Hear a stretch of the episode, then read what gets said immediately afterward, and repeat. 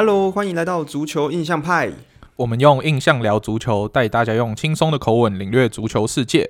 我是主持人 Sean，我是主持人 Alan。诶，Alan，我们上个礼拜啊，好好的跟大家讨论了一个很严肃的足球主题。可是这个礼拜这个主题好像就完全没有讨论的价值，对不对？我们上传完的隔天直接毫无价值。对。那我们在说的就是我们上个礼拜很认真跟大家详细讨论的欧洲超级足球联赛。对，哇，这个联赛当初我们在讨论的时候，好像感觉起来会影响整个欧洲足球的版图。结果没想到，在我们录完的隔天，就有一些足球队开始认怂退出，对，然后受到球迷的压力，然后一队一队慢慢退出，最后只剩下皇马跟尤文还死撑在那边。不过。剩他们两个对于这个联赛一点帮助都没有，他们最后也只能宣告说这个计划胎死腹中，然后足球感觉起来又要回到原本的样子。但是不确定在这个就是这一场闹剧之后，欧足联会不会就是认真跟这些大球队好好讨论一下关于欧洲赛事的未来到底会怎么样，对吧？对，没错。那时候有传消息传出，就是是因为英超有几支球队好像决定就是临时收手，那导致就是一系列的骨牌效应，英超六支 Big Six 全部一次就退出了。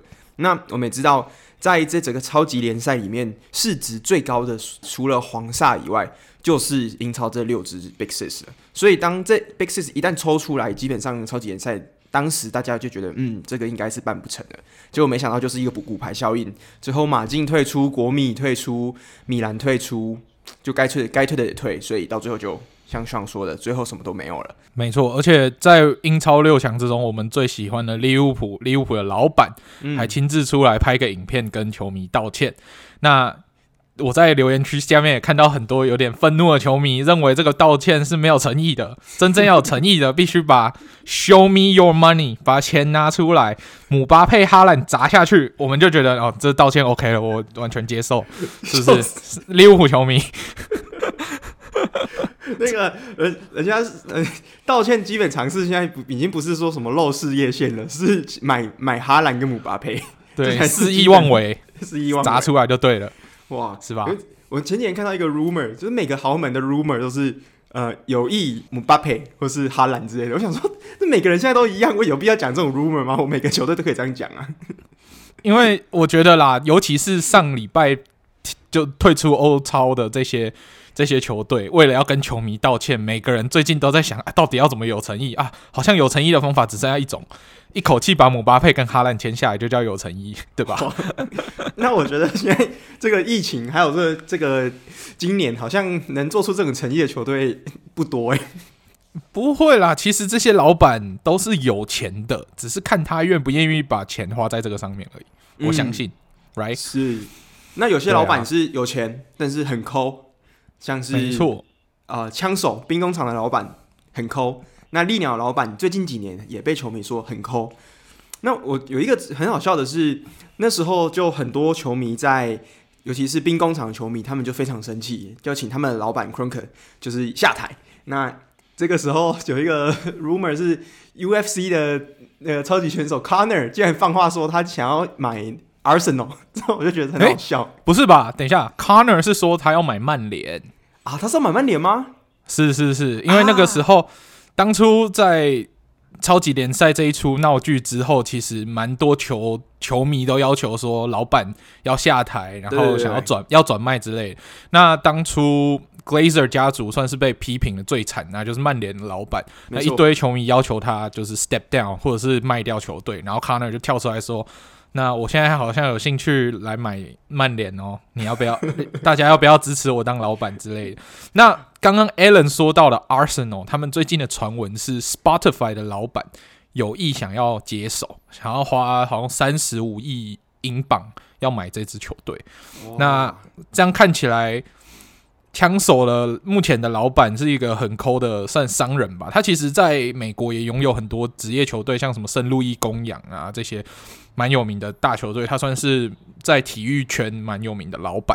可是他对于呃经营 Arsenal，就让很多 Arsenal 球迷觉得他经营得很不上心，然后补强感觉起来都是 就是不是很补到球队的痛处这样，所以大家也一直在吵说要他转卖球队好几年了。那最近的一个 rumor 是，他可能会把球队要转手给 Spotify 的老板，目前还是一个传闻而已，还没有八字还没有一撇。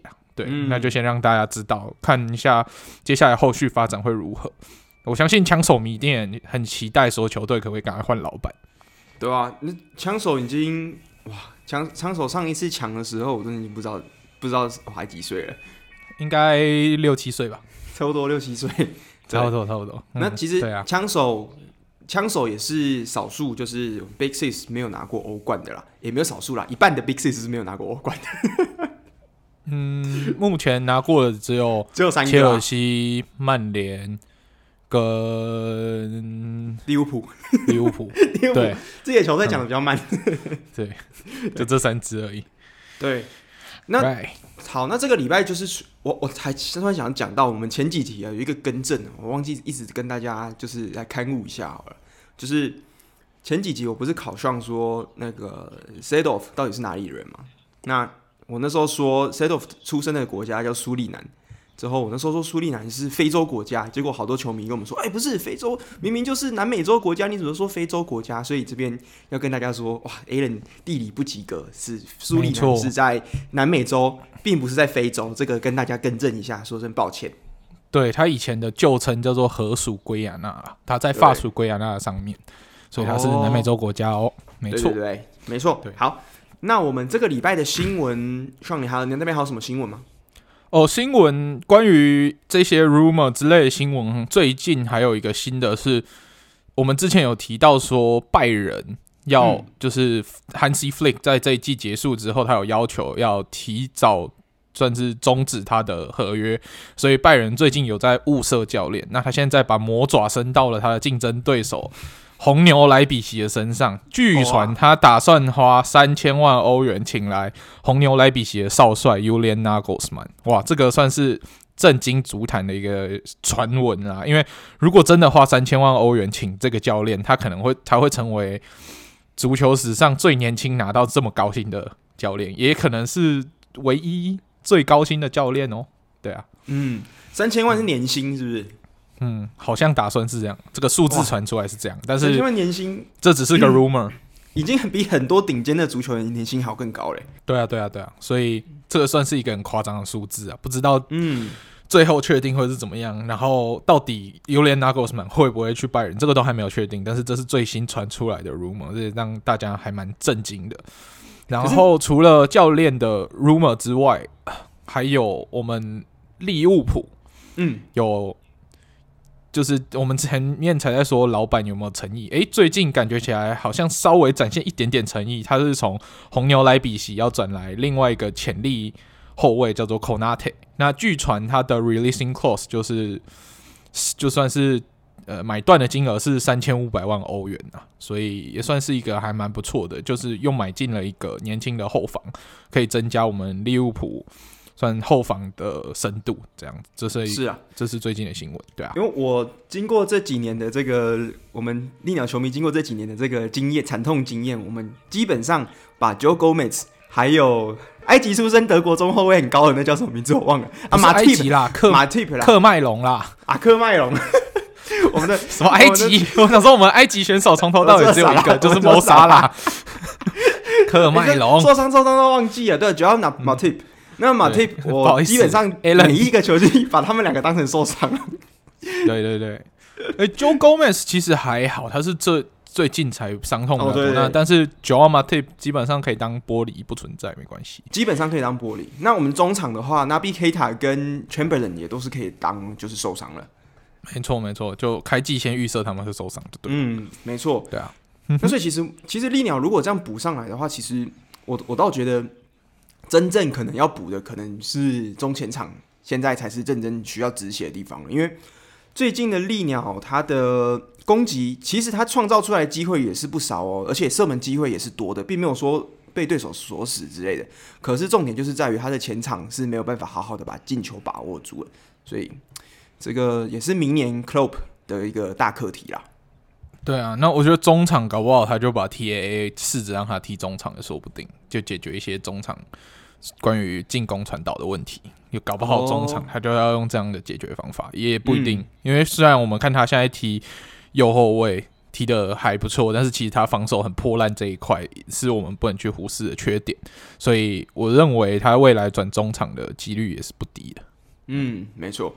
好，诶、欸，那突然讲到我们刚刚我一直忘记讲一个冷知识。就是希望你知道，曼联啊，他这一季的曼联是可能是史上唯一一支在同一个赛季参与过欧冠、欧霸跟欧洲超级联赛的球队嘛。但是欧洲超级联赛不是没有正式开始吗？这这还没有开始就结束了，对。但是他是史上唯一一支同时在三个大赛的名单里面的球队。哦、oh，All right，之后也是最后一个，因为已经结束了。之后会有不知道，应该是不会啦，但是。皇马主席宣称，这个计划还没有死，完全死去，有可能会随时死灰复燃，就看他们到时候谈的状况。没错，没错。好了，那总之我是觉得，这就是像其实你一开始就有跟大家讲过了嘛，这个就有点像是一个抗议性质的东西，所以它并不是真的需要办到就是完全决裂，这样对双方都是伤害。所以这个事件让大家警惕说，OK，那欧足协是不是真的太贪婪了？那可能对其他豪门是真的不是很好。那这些事情其实就是算是给大家知道到底实际上的情况有多么严重啊，但是也不是说的搞得像是要分裂啊什么东西的这样子。对啊，所以你看，经过这一这一周的纷乱之后，我们接下来要跟大家就是回到比赛的本质，来跟大家讨论一下这礼拜发上礼拜发生的一些比赛类的事情。没错，对啊，那 Alan，我觉得我们就先给你最爱你最爱的单元发夹一分钟好了。发夹一分钟吗？好啦，来发夹一分钟。其实发夹联赛也很精彩哦。我们知道发夹其实以往就是 PSG 独霸，那中间几年可能是摩纳哥异军突起嘛。但是今年的发甲特别不一样。我觉得今年的发甲，大家如果现在看排行榜的话，第一名竟然是里尔，那第二名是 PSG，嗯，第三名是摩纳哥，第四名是里昂。那这三、嗯、这四支球队，其实他们的分差都是在。一一场比赛就可以决定的，所以他这个，我觉得这个战况非常激烈，跟我们等一下会讲到另外一边的西甲是有的比的，就是到最后一轮都谁是冠军都不不一定。那我觉得这个是今年发夹算是比较好看的一点啦。虽然大家发夹比较关注度比较差，可是如果没有像以往这样子这么就是这么难看的话，那。我觉得是大家可以关注一下。那我另外想要讲的一点是，PSG 他最近在法国杯的八强赛，那最后是五比零大胜对手，那晋级到了四强。那这场比赛要提的一点就是，我们很久不见的 Mauro Icardi，来自就是阿根廷的中锋，他最近就回归了。因为我们之前在欧冠的场上也没有什么看到 Icardi 上场嘛。那这场比赛他缴出了帽子戏法三比零，那也顺利帮球队晋级到了欧法国杯的四强。那他在联赛的时候其实也有进球，所以我说怎么讲，Icardi 最近算是复出之后状态蛮火烫的，那大家可以关注一下这位球员。嗯，对，好，我们发夹 OK 两分钟结束了。OK OK，发夹差不多就是跟大家走到这边了。那接下来我们离开了法国之后，我们来到竞争稍微这这个赛季稍微没那么激烈的意大利好了。来，意大利联赛其实。本周我们看到我们的邪恶帝国尤文又没有赢球了，他是被今年排名在中下游的 Fiorentina 以一比一逼和。那我们目前意甲排名第一的国米在这一轮又赢球了，所以他的差距就一直维持在十几分这样子，蛮稳定的。最快好像在两轮之后，国米就可以确定在意甲联赛封王拿到 Scudetto 了，哇！诶、欸，啊、那这样是睽违几年？上次上次国米拿冠军是一零年的吗？上次国米拿下冠军好像已经是将近十年前了吧？对，所以中间都是尤文王朝嘛，那所以很有可能今年，我觉得非常有可能今年尤文王朝就会画下一个终止了。对啊，我是觉得看到一个。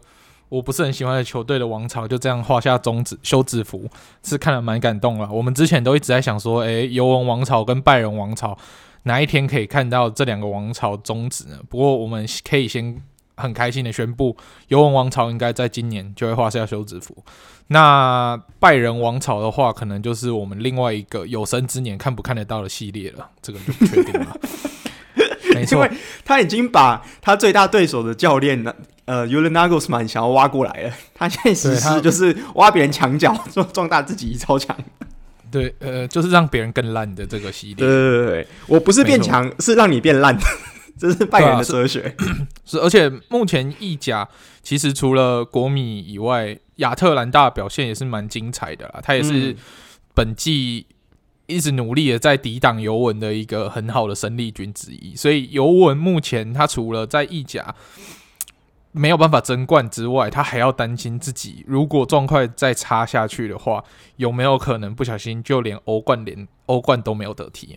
这真的是蛮惨的，所以尤文要小心了。嗯如果然后再加上没得踢，欧冠也没得踢，回去踢欧霸，太扯了吧？对啊，然后再加上最近 C 罗常常被人家抨击说，在排自由球们人墙的时候都不太努力，不想跳，怕砸到他帅脸之类的这种偷懒的小声音出来了，所以搞得尤文感觉起来气氛也稍微有一点点声怪声出现。对，啊、对，而且尤文的总教练皮耶洛好像也是他的位置，好像也是面临的一些危机。那很有可能在这个球季之后会被 fire 掉，也不一定。所以，在整个尤文目前状态是非常不明的一个状态啦。对啊，所以意甲恭喜可以先脱离这种连霸王朝了。嗯，没错。那我们下个联赛要进入平常有点在看的西甲好了。对，因为最近西甲其实。呃，我们虽然比较没有那么常关心西甲，不过我们知道西甲这一季的 Title Race 就是要争冠的这个竞赛，算是非常的激烈。因为本来看起来很稳的马竞，哇，最近真的是不稳到不行啊！就是一直很不稳，常常要么是和局，要么就输球。像这一轮就二比一输掉比赛。那皇马跟巴萨又在后面追得很勤，尤其是巴萨最近。感觉起来，自从拿了国王杯之后，他连联赛都想要竞逐冠军。尤其是现在整个西甲前四名只有三分的差距，然后巴萨又比人家少赛一轮，所以这个优势真的是非常的微乎其微啊！所以。嗯如果喜欢看 Title Race 的朋友，我觉得西甲联赛，如果你没有特定支持哪一支球队，你就是想看到血流成河的话，我是很蛮推荐可以密切关注接下来几轮的呃西甲联赛的比赛，尤其是接下来马竞会对上巴萨的比赛，可能会是决定谁拿到西甲冠军的算天王山之战，所以大家要好好的去观察一下这场比赛。嗯，对，因为这四支真的。分差跟第第五名的皇家社会是差了二十分之多，所以真的就是这四名非常激烈，而且这四名应该确定了，就是明年欧冠就是这四席已经确定是被抢下来了。那重点就是谁是第一，谁是第二，这才是接下来大家的看点。没错，那这就是关于我们关于西甲联赛的一些观察。嗯，那在结束了西甲联赛之后，我们要来进入德甲联赛。哇，德甲联赛我已经算隔了好久没有看，我也是知道说我们多特一直坐在欧霸席，坐的真的是如如芒在背，忘啊没有忘记自己要踢欧冠了，有点如鲠在喉，如芒在背啊，就是一直想要上去，可是上不去。那本周的比赛是对上狼堡，哇，这真的是一场非常重要的比赛。那我也算蛮感谢 Alan 没有看，让我看到厄林哈兰可以进球了。因为我发现真的没有看，真的没有看。因为我们发现厄林哈兰都在你看的时候不进球，你是不是两场欧冠都有看？对啊，他欧冠进球是多少？那两场零啊，对零吧。那上一场呃上一场的比赛你是不是也有看？上一场多特的比赛？你是说前一多特前一场比赛吗？没错，没错，有啊。那厄林哈兰那一场踢失了几次机会？呃、七次吧，七次吧。对，那他那场进球多少？零。对。然后那这个礼拜厄林哈兰进球是二，为什么呢？因为 Allen 呢，除了开赛三十秒跟结束的那三十秒有看之外，这场比赛总共就看了这一分钟之外都没有看比赛，所以厄林哈兰就肆意妄为的进球了，真的是让我开了心花怒放。原本我跟你约好说我们要看这一场，结果刚好朋友来我们家，之后我就跟他们出去吃饭喝咖啡，就回来之后发现厄林哈兰进两球了，一球都没看到。而且他回来的时候比赛只剩下最后的三十秒，对我真的是哦好感动哦，Allen 的朋友，谢谢你 帮我把 Allen 挡住。他 呃朋友是纽伦堡的球迷，嗯对，谢谢你帮我把 Allen 挡住，帮我把拜仁迷挡在挡在外面，拉走，谢谢，谢谢对，真的真的。对啊，欸、所以多特，你还记得上次我们看忘记什么比赛了？嗯、好像是德国国家德比吧。我那时候出去买菜，艾林哈兰进球我也没看到。对啊，就只要 Allen 在关注的多特比赛，厄林哈兰就不会进球。没有说其他人的，但是就是哈兰不会进球。真的是巧合吗？可是你你你刚刚我们录音之前，你跟我说这个周末的德国杯四强赛，你说你想要跟我一起看？呃，没有，我想要跟你一起看的是红牛对 Werder Bremen 啊，另外一场我要自己看的，你要自己看是不是？OK，有什么问题吗？有什么问题吗？没问题吗？没问题，一人看一场，一人看 一场嘛，一人看一场，OK，OK，对啊，对，All right，对，所以多特算是对上狼堡，因为狼堡是目前盘踞在欧冠席次的球队之一，那他对上狼堡有拿到这三分，算是对自己爬回欧冠席次。算稍微掌握了一点主动权，那他在下一轮又要对上莱比锡红牛，哇，这场比赛又更加重要。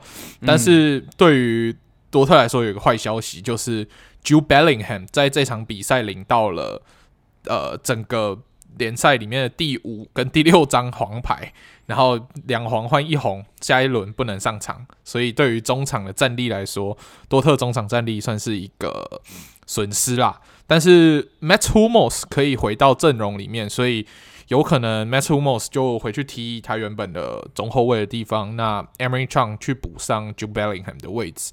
可是 Emery Chang 我们也知道说他主要是以防守为主，可能不如他的对于球队进攻不如 Jude Bellingham 来的有效率，所以这算是多特对上莱比锡的一个隐忧，我们要去注意的。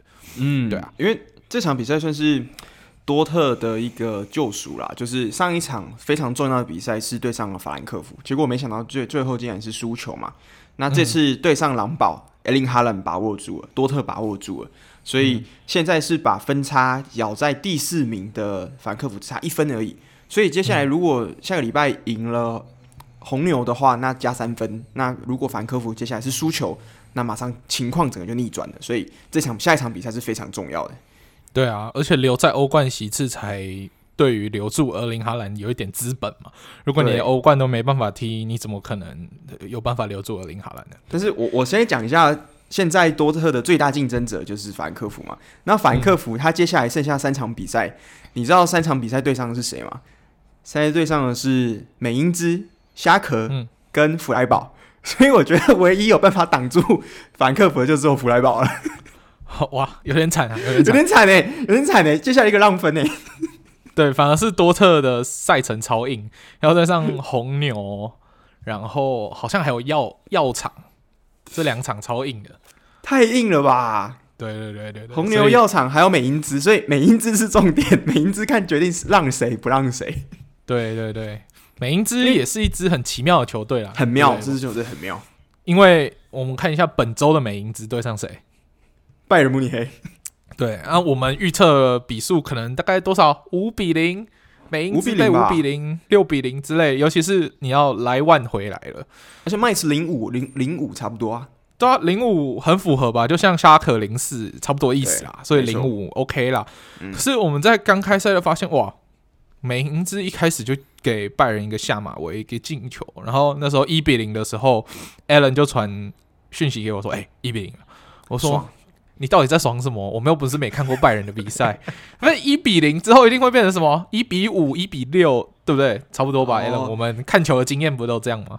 我们是老老球迷，看起来看久了就是这样啊。对对对，我们就觉得但是还是兴奋一下啊！啊你好小小兴奋，每一次对啊，大概兴奋三秒，你就会觉得说不行不行，要压抑住自己兴奋的情绪，因为你知道，每次这种兴奋的情绪都会被最后的结果给杀扼杀掉，所以你就会兴奋大概三秒钟。然后，但是你随着比赛的进行，哎，二比零了，好像有点机会哦。嗯、可是莱万来一个措手不及，哎，二比一完蛋了，那一次要被逆转的节奏。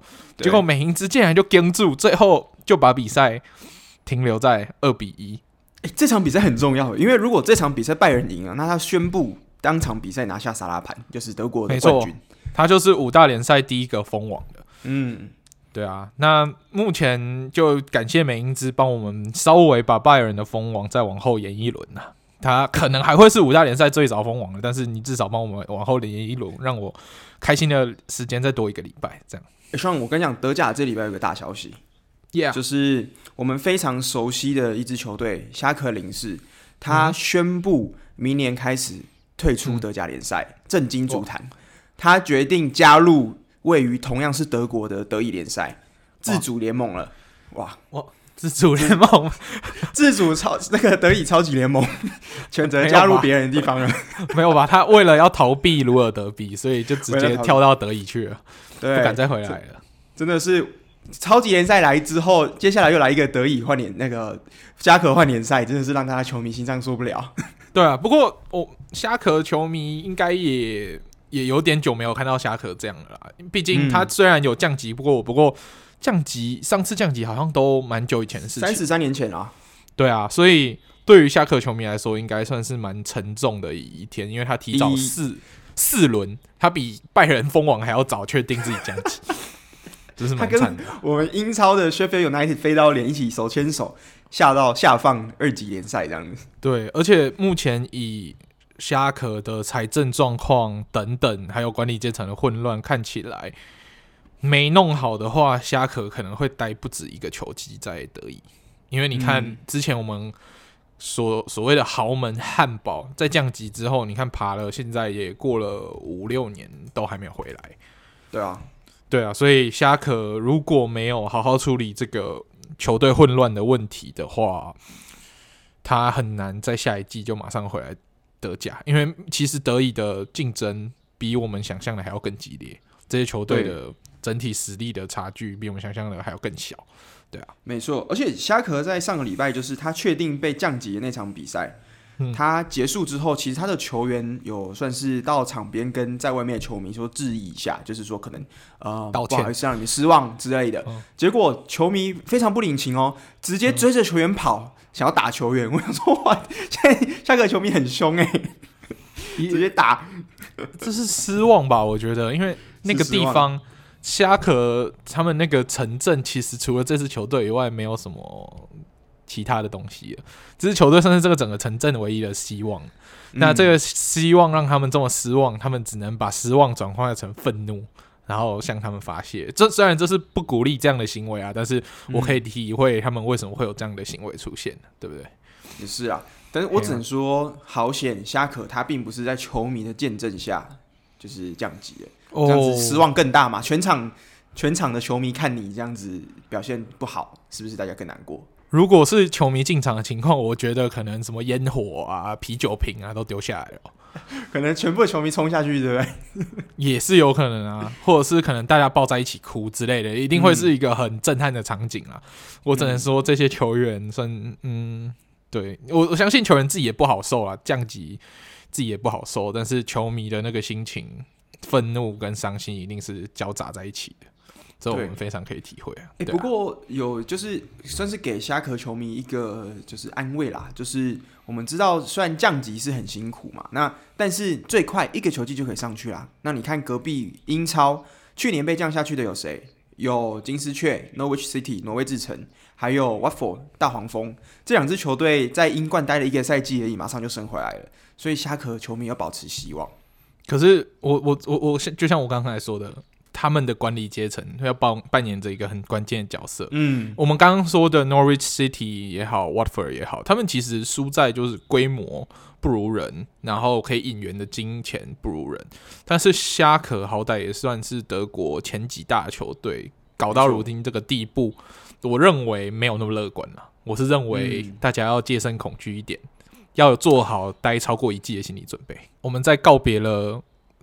算是悲喜交加的德甲联赛之后，我们最后要来，我们要来在联赛进入我们的英超联赛。哇，这礼拜的英超联赛也是有蛮多值得我们探讨的比赛。那我们先不讲英超联赛本身好，我们先从一个蛮重要的决赛来讲，那就是我们的英超联赛杯。那也是由我们的曼城对上热刺。那热刺算是。自从两千零八年之后，又有机会去争夺联赛杯的冠军。那曼城要挑战的是联赛杯四连霸。那其实这场比赛我们在看的过程，我会觉得啊，其实蛮无聊的，因为基本上就是曼城单方面虐杀呃热刺，可是比数又很诡异的一直挂在零比零，没有变动，嗯、对不对？Allen，你也有稍微看这场比赛？到七十分钟、七十五分钟左右的时候，零比零啊。对啊，你可是你整场看是觉得，哎、嗯，就是曼城整路压着打吧，曼城没有停歇，中路完全就是碾压热刺，热刺的中路基本上就是放神了。热刺的中场基本上后场跟前场有个很大的断层，就是中场，没错，那一直都是后场开长球要去找到孙兴民跟 Harry Kane。那我是觉得这样的进攻是超级没有效率的，因为你也知道说。呃，曼城整体球队每个人的个人能力这么好，你这样子一直去传这种赌博性的传球，你怎么可能会有好的结果？你对上体质这么完整的球队，你还用这种赌博性的踢法？那我相信热刺球迷看到，我是应该他们蛮后悔太早开除穆里纽，因为穆里纽虽然本季联赛带不好，可是我相信他在这种一战决胜负的比赛，一定会拿出他的压箱宝。然后常常就可以以弱克强，这种魔力鸟奇迹通常都是这样子缔造的。但是他们这个年轻的教练好像感觉起来临场经验有点不足，就一直没有办法扭转这个颓势。对啊，嗯，没错。而且这边有一个冷知识，就是像你知道，Pep Guardiola 进了十五次决赛，拿了其中十四次的冠军，嗯，也就是说他在决赛的把握度是非常高的一个教练。那你知道？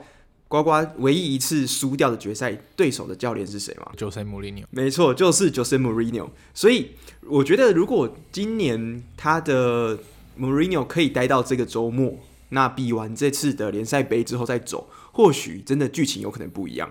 但是现在没办法，他事情就是 Mourinho 走了，那球队也输球了，就是非常可惜啦。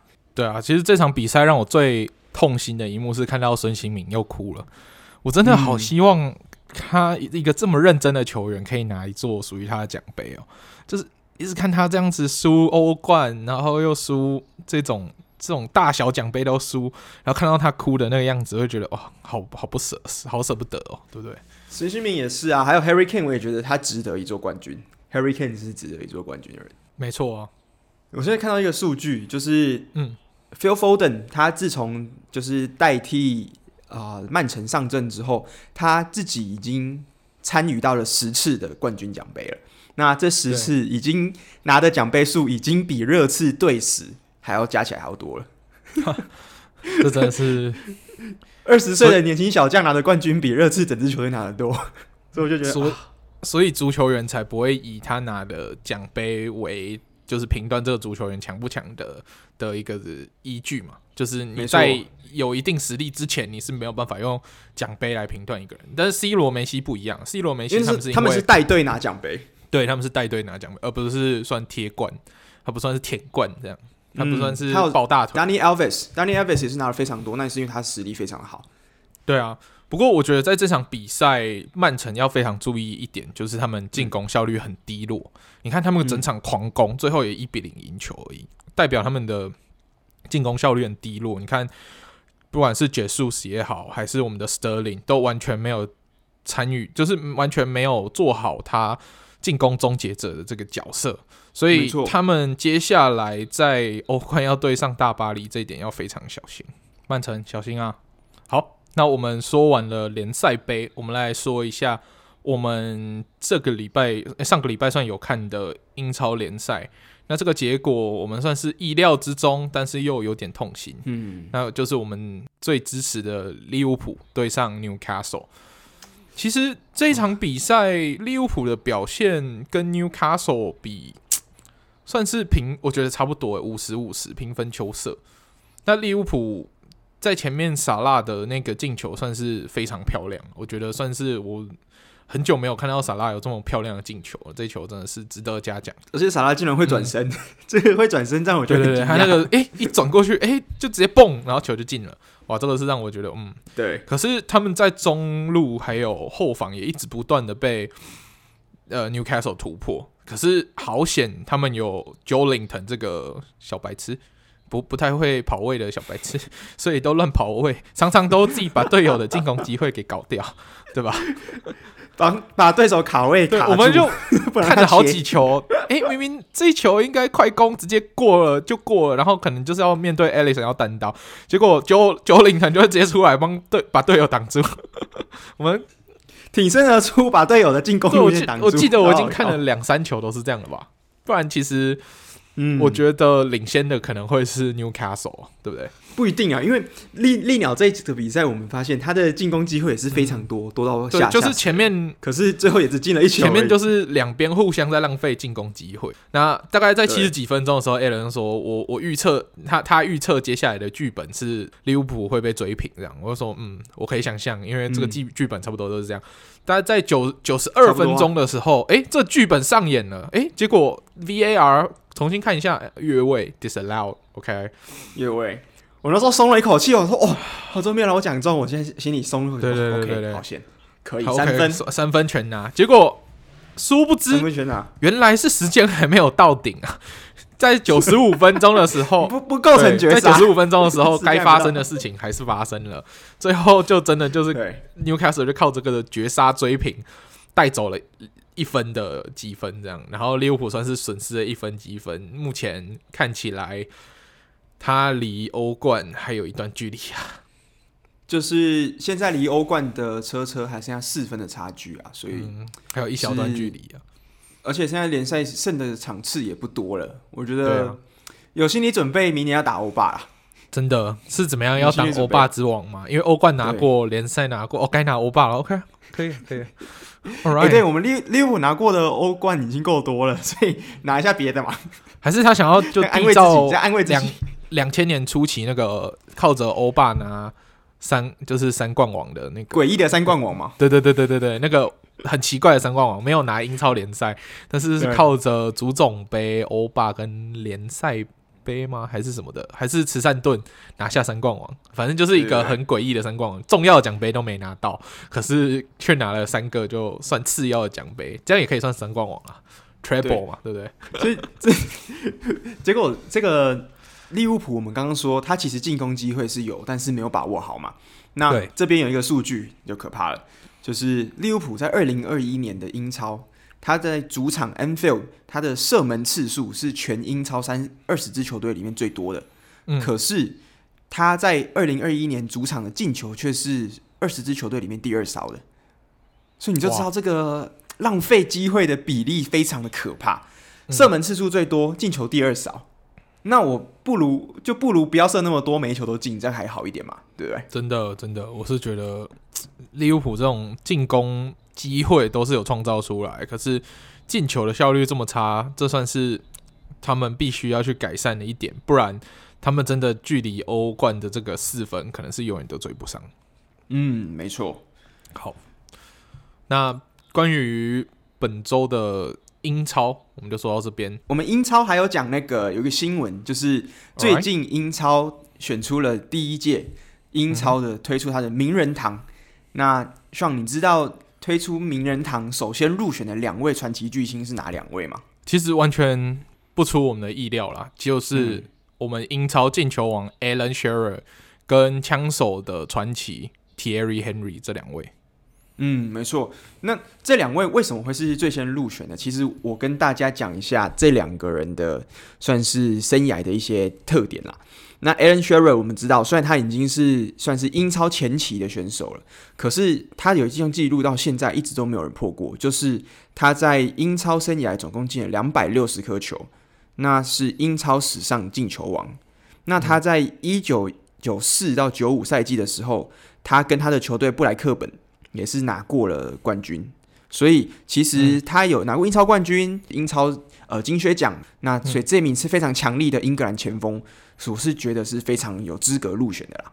嗯。那另外一个就是大家最熟悉的亨利大帝 Thierry Henry。那 Thierry Henry 是在一九九九年加入枪手，那他中间最辉煌的时期算是两千零一到两千零六左右，这这五年。那最为人所津津乐道的就是零三零四年枪手那传奇的赛季，不败赛季。海布里国王。海布里国王，那那一年的 Thierry Henry 印象中，他是单季缴出了三十颗进球，而且在中间的四年之间，连续四年，连续五年讲错，连续五年每一季的进球都达到二十颗，这是非常可怕的一个进球效率。嗯，而且他还保持了另外一个，就是英超史上的唯一一个单季二十二十的球员，就是 Thierry Henry。嗯没错，所以他除了进球了得，助攻也是非常了不起，这是我们常常忽略掉的一点。嗯、所以这两个算入选名人堂，算实至名归啊。对对对对，是而且他的他计算的双方式是这样，就是说他只计算一九九二年，就是英超的第一季开打之后到现在的，不算以前的英、嗯、英冠时代的英甲时代。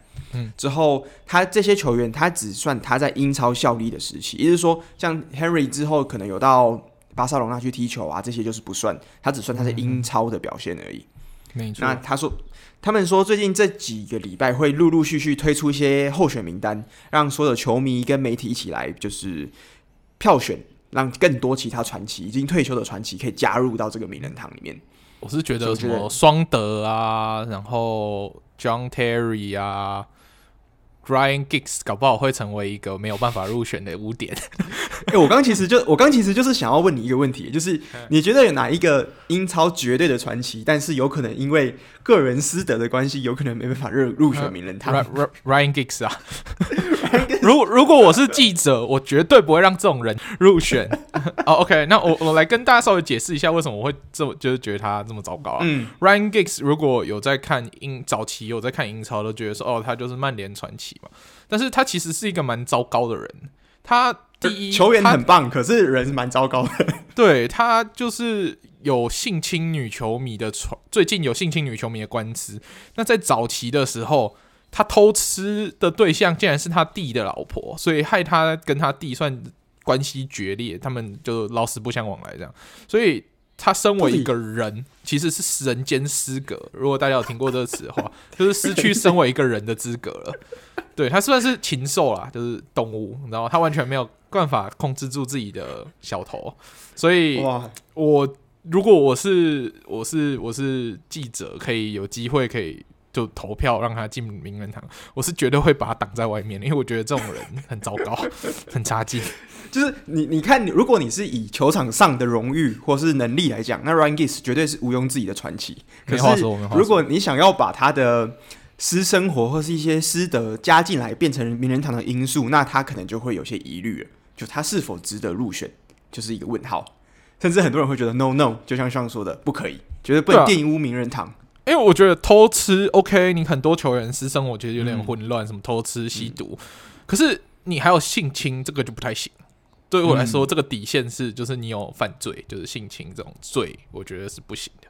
还有偷吃，我觉得睁一只眼闭一只眼就算了，嗯、因为你知道欧洲民风比较开放，大家对于这种私德的事情会比较。你看像马拉多纳就吸毒还乱玩女人，然后一堆私生子也没有人 care，但是犯罪我觉得就不行了，对吧？嗯，没错。没错，对，所以这个这英超的名人堂，其实以这几年，其实我们就在讨论，就说，哎，美国的 NBA 还有美国的 NLB 其实都有名人堂的制度。那为什么我们常看的足球却没有一个相当类似的制度呢？没想到这个礼拜英英国就推出了这个英超名人堂这个东西。那我觉得接下来就很有趣了，啊、因为可能每一年就会有我们熟悉的一些巨星、传奇选手会入选到这个，那大家这就很很多名单就可以大家值得来讨论一下了。对，我就不确定他到底走的路线会比较像 NBA，还会比较像 MLB，因为大家都知道 MLB 是出了名的严格，那 NBA 稍微它的尺度会稍微宽一点。嗯、NBA 感觉就是走什么路线，名气大于数据面，其实也是也 OK，还是蛮容易入选的。可是 MLB 的话，数据就有一个潜规则，你必须要达到怎样的门槛？那才三千安五百轰，然后投手的话可能要什么？两千 K 两百胜之类的这种很夸张。那我觉得，哎、欸，那这样我觉得，如果英超要以以选前锋的话，那可能门槛就要设定在英超历英超生涯一百五十颗进球之类的，或是一百颗进球，这个标准有点高啊，有点高。一百五十颗可能入选的就只有那几个而已，没有啊。我觉得数得出来。我觉得可能会参考一些进阶数据之类的，我还不确定他们到底评选标准是什么。嗯、但是我觉得足球你要考虑掉的东西还蛮多的，除了数据以外，荣誉。哎，可是好，那我讲一个事情，假设你觉得现在英超现役球员，你觉得谁是他退休之后百分之百一定入选名人堂？Harry Kane 啊，Aguero 啊。这是都是绝对会的啊，然后，嗯，我觉得 Jamie Vardy 应该也会入选。Jamie Vardy 应该也会，没错。嗯，Joe Hart 算是边缘，我觉得 Joe Hart 算边缘。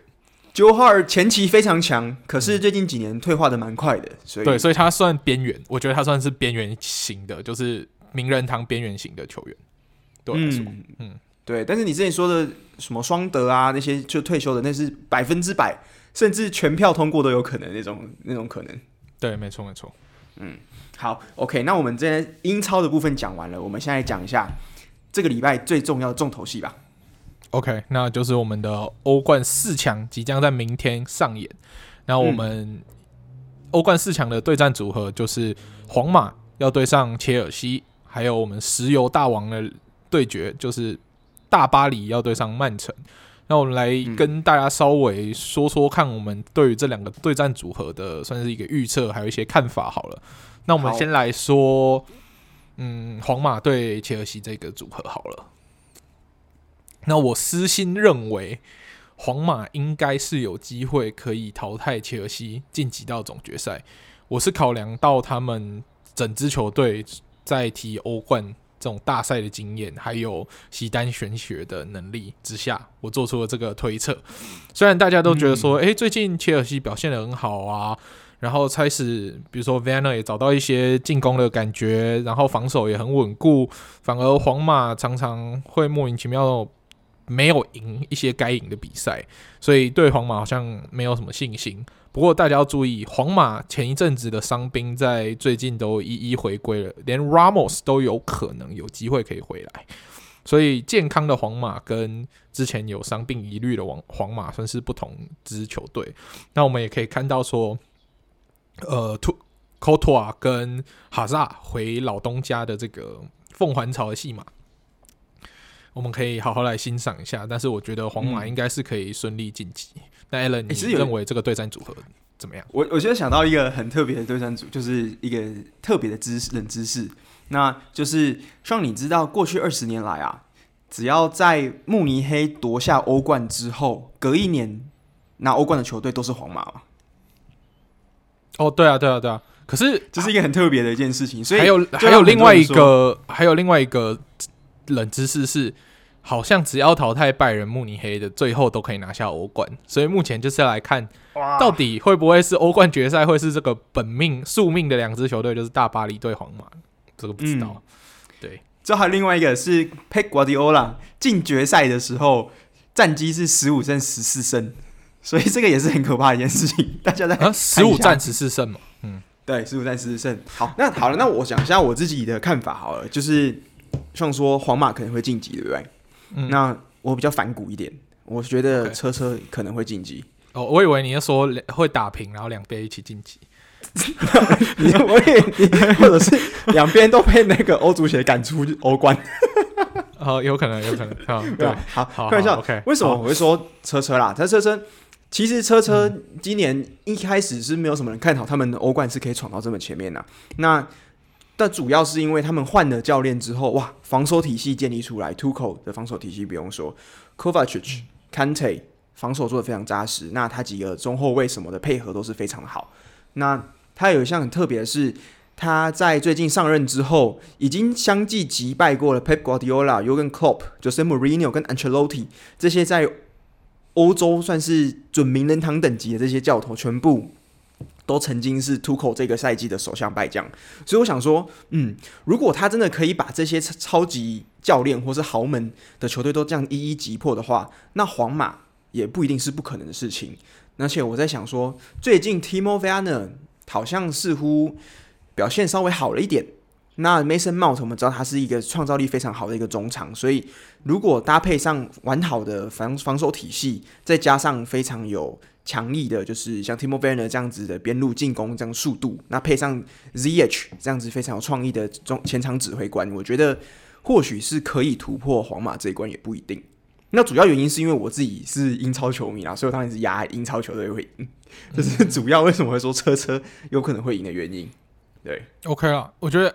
Allen 的预测也算是有道理，因为其实这一群球员也是很才华洋溢，他们缺的是什么？一座冠军证明他们自己的实力，就这样。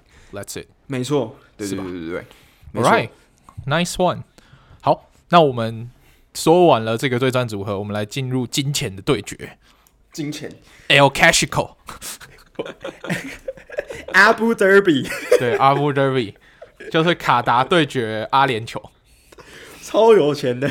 好，那关于最近大巴黎，我们前面有说到，诶，他们最近状况好像还不错，虽然联赛目前排名不是在第一名，可是他们也有一个隐忧，就是姆巴佩在上最近的比赛好像有小伤。那球队目前的消息是说，他不会影响。欧战就是欧冠的初赛，可是我们不确定说他是完全健康的初赛，还是这是一个小伤，他要带伤上阵，这算是比赛的一个隐忧。那我们看到曼城最近也赢了，他们算本赛季的第一个冠军，嗯，但是他的隐忧是他的无锋阵容的进攻效率常常很差，那他们要面对 Navas。还有呃，Marquinhos 跟 Kimpembe 的这个算是后防组合，以如此差的进攻效率，要突破大巴黎，我是觉得有点难度，所以我个人是比较看好，呃，大巴黎可以赢曼城，闯进决赛，而且也有再加上我前面说的，最近几年来只要赢拜仁的，最后都可以拿下欧冠，所以感觉起来。这会算是他们算晋级路上的一个呃，算是幸运幸运物吧，就是他赢拜仁这一块，然后再加上我觉得内马尔真的是需要一座欧冠来证明自己，所以他不会，我认为他们这双箭头在四强是不会倒下的，所以我是看好大巴黎可以顺利的晋级，嗯、连续两年晋级欧冠决赛，这样是我。有必须在这边做出一个很反骨的决定，我跟你想的又不一样。OK，没关系啊，没关系，我们这样子才好看嘛。我们不是需要一直想法一样。其实我是觉得你讲的很有道理，就是嗯，嗯，PSG 其实我觉得他的前场是的确是比较强，嗯，但是我觉得曼城呱呱哈，我们我觉得 Pep Guardiola 他既然有办法，就是突破他之前的八强魔咒，现在闯到四强，那最近联赛基本上也算是稳定。最近又拿了联赛杯，哎、欸，所以他其实最近这两冠加身，虽然英超没有拿冠啊，但是我赌假设他拿冠了，两冠加身，嗯，再来欧冠，他现在是决心就是想要冲个六冠王，你知道吗？所以这股气势，我觉得气势站在曼城这边，那。嗯我觉得其另外一个点就是我们之前讲到的，我是个人非常希望坤哥在离开曼城之前可以有一座属于他的欧冠啊。毕竟他在曼城这十年来就是欧冠起起伏伏的，最高就是四强而已。嗯，没错。对。那之所以为什么会在巴黎跟曼城中选择，其实从我刚刚的这个选切尔西，你就不难看出这个趋势。我就是压英超球队赢。哦、oh，OK，所以就是纯粹英超脑粉，没有为什么？纯粹英超脑粉，前面讲那么多，其实借口。重点就是我猜英超内战。好好好，英超内战是吧？英超内战看起来，那我们再看一下联赛，哎，足总杯 FA Cup 的四强的对战组合，就是我预测曼城对上车车，好看。足总杯那个 FA Cup 啊，四四强啊。之前车车跟曼城的之前的前一个对战组合是车车一比零领赢了嘛？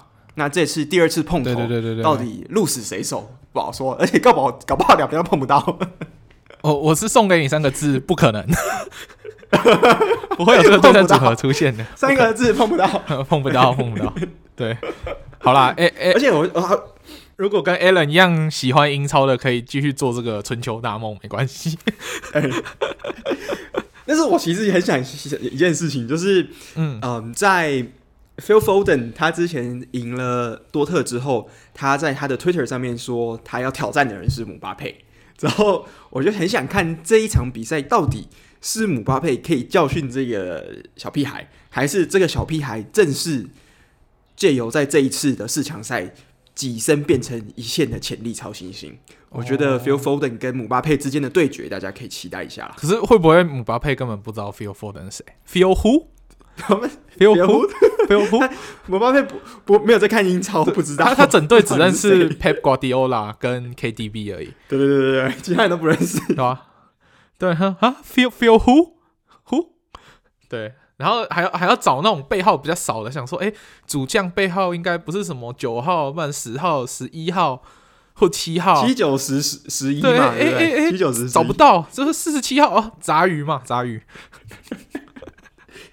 会不会应该是这样子啊？好了，姆巴佩的想法。对啊，可是其实 Phil Foden 最近真是表现很好，我觉得算是狐假虎威，算是曼城狐假虎威，但是威的假的还蛮强的，你知道吗？就是给球了，唬唬的我一愣一愣的，给球了，大家圈粉的，给球，给球，给球，给球。之后我是觉得大家。各位听众可以期待一下，这次姆巴佩对上 Phil Foden。可能虽然姆巴佩不一定认识他，但是大家可以期待一下这两个人的结果。对啦，我是希望 Phil Foden 还有拜博罗撇固啦，应该是会断送在这里啦。对对对对，好好好。其实可是我突然有一个想法，你觉得会不会？你觉得坤哥到底会不会这时候决赛呱呱说来，坤哥上去扛出你一座属于自己的欧冠吧？我我是比较担心呱呱脑筋又怪怪的，突然又想要变正了，开始实验，思想来做个实验。对，呱呱最爱也就是事情，就是随便来做个实验，那事情就不妙了。呱呱三五二，直接变起来。对对对对对，所以其实曼城球迷你要很担心的一件事情是，敌人就在教练席。嗯，对，没错。你最大的我我相信曼城球迷都习惯了，曼城球迷都习惯这件事情了，所以他们不怕。OK OK，都有心理准备是吧？好了，都有心理准备了。好，好那我们就那我们这边预告一下，嗯，我们礼拜二、礼拜三如果有时间的话，都会在 Clubhouse 上面开直播，跟大家一起看球。所以如果有兴趣的，有 Apple 手机的的各位听众，那不要忘记礼拜二、礼拜三欧冠比赛的时候加入我们的 Clubhouse，跟我们一起看球吧。嗯哼，那以上就是我们本周的节目。那最后，请 Alan 帮我们做个结尾吧。好，那一样就是刚大家如果有想要跟我们一起看球，欢迎来 Clubhouse，那加入我们的 Clubhouse 俱乐部。那第二点呢是我们的 IG 粉丝终于突破五百人了，耶、yeah! 你这个耶好慢哦，我在等你 Q，我在 Q 你，你给好五百人了，我们过了半年终于突破五百人了。那五百人之后，我们应该会有一些。非常感动，谢谢大家一路以来的支持。那五百人有些小企划嘛，嗯，我们之后可以来办个 Q&A，或是可能抽一些小礼物给大家这样子。那接下来我们这几个礼拜会慢慢的安排一下我们五百人企划，让大家好好期待一下。